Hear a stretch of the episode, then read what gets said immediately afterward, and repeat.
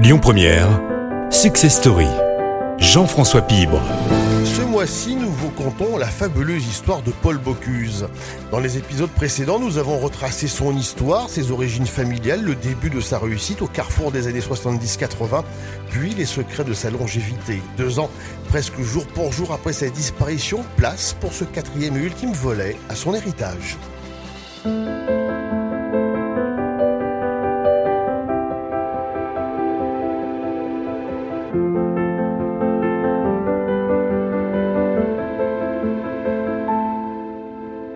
Son vivant et depuis sa disparition, beaucoup de choses ont été dites et écrites sur Paul Bocuse.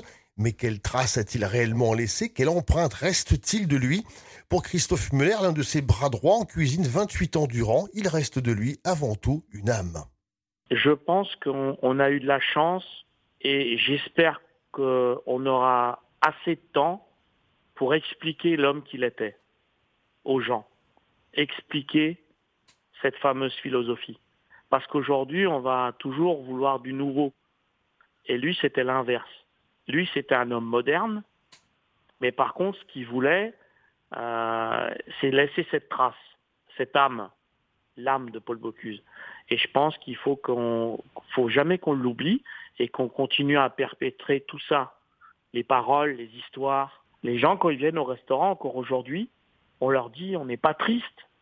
Il est parti, mais il y a son âme il y a, bah, y a ce qu'on est en train de raconter. Il y a, euh, il y a, il y a, Paul Bocuse et, et sa femme qui ont créé quelque chose. Et nous, on continue euh, avec ce qu'ils nous ont laissé, ce qu'ils nous ont appris, de, de continuer cette histoire. Continuer de jouer, comme il disait. Continuer de jouer.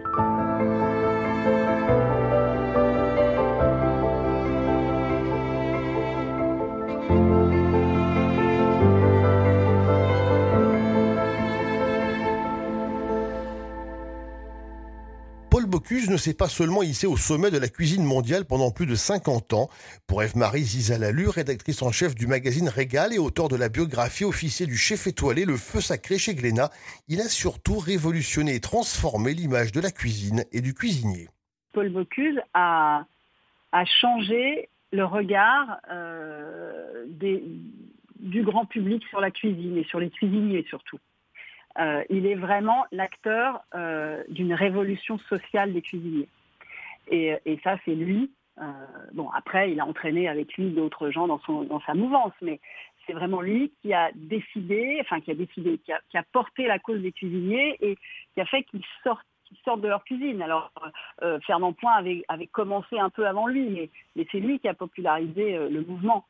Et euh, donc ça, c'est un changement capital, c'est le chef du XXe siècle, et c'est le chef qui a euh, ouvert la voie aux changements qui sont euh, à l'œuvre aujourd'hui, au XXIe siècle, aux changements dans la cuisine. Les chefs aujourd'hui ont plus du tout la même image. C'est un métier artisanal, mais qui est considéré. C'est plus un métier, on, on considère plus que le cuisinier euh, c'est euh, le type euh, qui est dans l'arrière-cuisine, derrière les fourneaux. C'est pas ça. C'est un homme, c'est un chef d'entreprise, c'est un homme médiatique qui défend un art ou un artisanat. c'est un peu les deux justement. Et, et, et, ça, c'est à Paul Bocuse qu'on le doit. Pour son fils Jérôme, qui dirige à présent la maison Bocuse, son père a laissé un héritage, celui de la simplicité au service de l'excellence. Ben, Aujourd'hui, moi, ce que, en tant pour son fils, hein, euh, ce que je, je, je, l'utilise au, quotidien, c'est sa discipline, c'est le, fait, voilà, on, on, se remet en question de temps en temps quand même, mais voilà, la persévérance. Euh, et vous pouvez peut-être aller dans un restaurant qui va vous faire une cuisine moléculaire où vous allez manger 20 plats. Peut-être vous n'allez pas vous souvenir de grand-chose, mais peut-être que vous allez manger un bon pot-au-feu, et là vous allez avoir euh, un souvenir et quelque chose qui va vous marquer euh, à vie. Vous voyez, donc euh, des, fois, c'est c'est pas non plus d'aller dans, des restaurants étoilés, ça peut être simplement un, bon repas dans un bouchon lyonnais, et c'est ça qui est formidable dans la cuisine. Dernière question que j'ai envie de, de, vous poser. Si vous deviez en quelques mots simplement résumer Paul Bocuse bah, c'est, en quelques mots, c'est, compliqué, mais simplicité, discipline, persévérance. Le mot de la fin revient finalement à Eve-Marie Ziza-Lalu. Alors, c'est d'abord un homme pétri par, par la nature. D'ailleurs, c'est amusant parce que l'étymologie du nom Bocuse, ça veut dire l'homme près du bocage. Donc ça, ce sont ses racines. C'est ce qui l'a nourri jusqu'au bout. Il ne pouvait pas euh, supporter les paillettes sans avoir euh, cet ancrage très fort dans, dans la, vraie vie, en fait. Et pour lui, la vraie vie, euh, c'était la terre, le terroir, les oiseaux, les animaux. Ça, c'était très fort. Et sa relation aussi forte, viscérale à la cuisine, elle, il la tire de, cette relation à la terre. Ensuite, c'était un homme euh, extrêmement intelligent, très complexe, euh, plein de contradictions, comme beaucoup, comme beaucoup d'entre nous, euh, et qui était tiraillé par plein de choses, quoi. À la fois le désir d'être dans la lumière, de, de briller, et en même temps l'angoisse qu'on ne reconnaisse pas son talent, euh, parce que c'était aussi un homme angoissé, on ne le dit pas assez. Euh, et puis c'était un... Ce que les gens retiennent de lui, ses amis, les gens qui l'ont côtoyé, c'était un, extraordinaire bon vivant.